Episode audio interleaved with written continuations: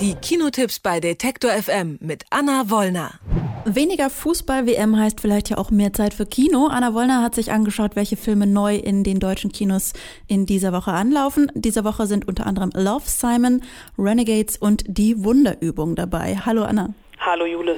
In Love Simon geht es ja um das Coming-out des 17-jährigen Schülers Simon. Äh, es geht um die Frage, ja, als wie normal homosexuelle Liebe heute gesehen wird. Schafft es denn der Film, die Gefühlswelt eines Teenagers vor seinem Coming-out so erfahrbar zu machen?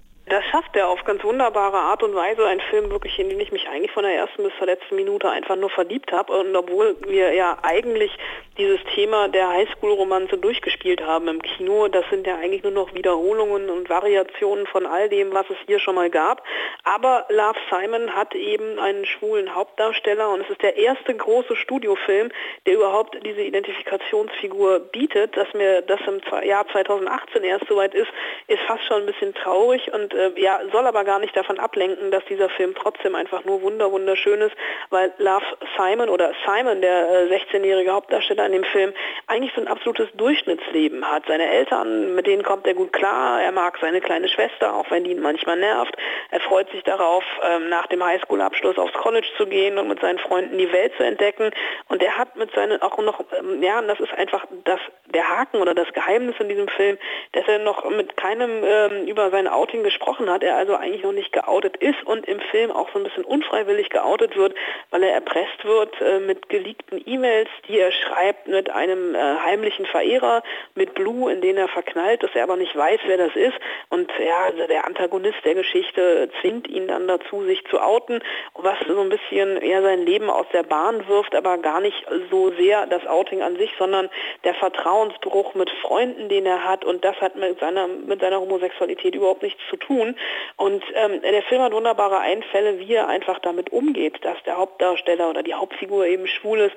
Äh, er reflektiert zum Beispiel darüber, warum sich nicht jeder ein, einfach outen müsste gegenüber den Eltern. Also dieses unangenehme Gespräch, was man hat, wenn man äh, schwul oder lesbisch ist und warum das nicht heterosexuelle Jugendliche genauso machen müssen und die Eltern in dem Fall dann tatsächlich aus allen Wolken fallen.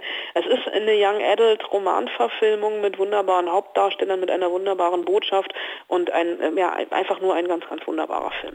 Und auch äh, durchaus bekannten Gesichtern. Ja, Nick Robinson, der Hauptdarsteller, der Simon spielt, ähm, der ist tatsächlich mehr oder weniger neu. Ähm, der halbe Cast von 13 Reasons Why, also Tote Mädchen lügen nicht, äh, ist im, im, Freundeskreis verankert und die Eltern werden von Jennifer Garner und Josh Dumel gespielt und sind halt tatsächlich so ja, liberale Vorzeigeeltern, die äh, Highschool-Sweethearts ihrer Generation, die äh, relativ gut und offen mit äh, dem Outing ihres Sohnes umgehen und das wirklich ein Film, der jungen Leuten Mut macht machen kann, soll und wird, denn in Amerika ist Love Simon tatsächlich schon so ein kleiner Kultfilm geworden. Hm. Kommen wir von einem äh, Film, der quasi Geschlechterrollen hinterfragt und vielleicht auch eröffnet, zu einem Film, wo ja der klassische Mann wieder am Zug ist. In Renegades geht es um eine Gruppe Navy SEALs, die nach einem misslungenen Auftrag vom Dienst suspendiert werden. Die Männer hören dann aber von einem geheimnisvollen Nazi-Goldschatz und machen sich auf den Weg, ihn zu finden. Klingt jetzt erstmal so ein bisschen nach Indiana Jones in Camouflage-Uniform. Gute Unterhaltung oder Humbug? Was meinst du?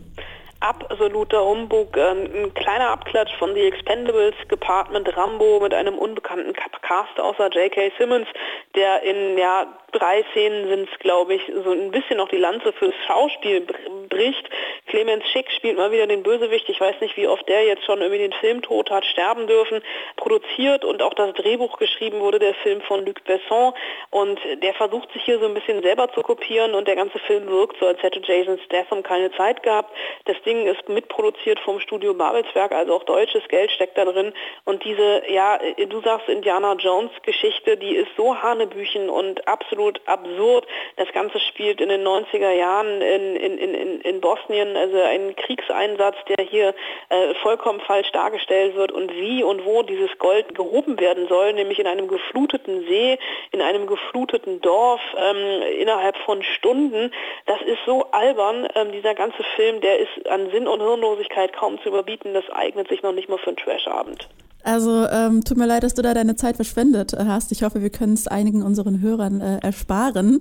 Der dritte Film, den du dir angeschaut hast, heißt Die Wunderübung, ein deutscher Film. Es geht um die kriselnde Ehe einer Historikerin und eines Luftfahrtingenieurs. Die beiden fangen eine Paartherapie an, die im Film quasi begleitet wird. Es erinnert mich jetzt äh, so ein bisschen auch an die Verfilmung von Gottes Gemetzels. Den fand ich ja super stark. Wie stark fandest du denn jetzt die Wunderübung, Anna?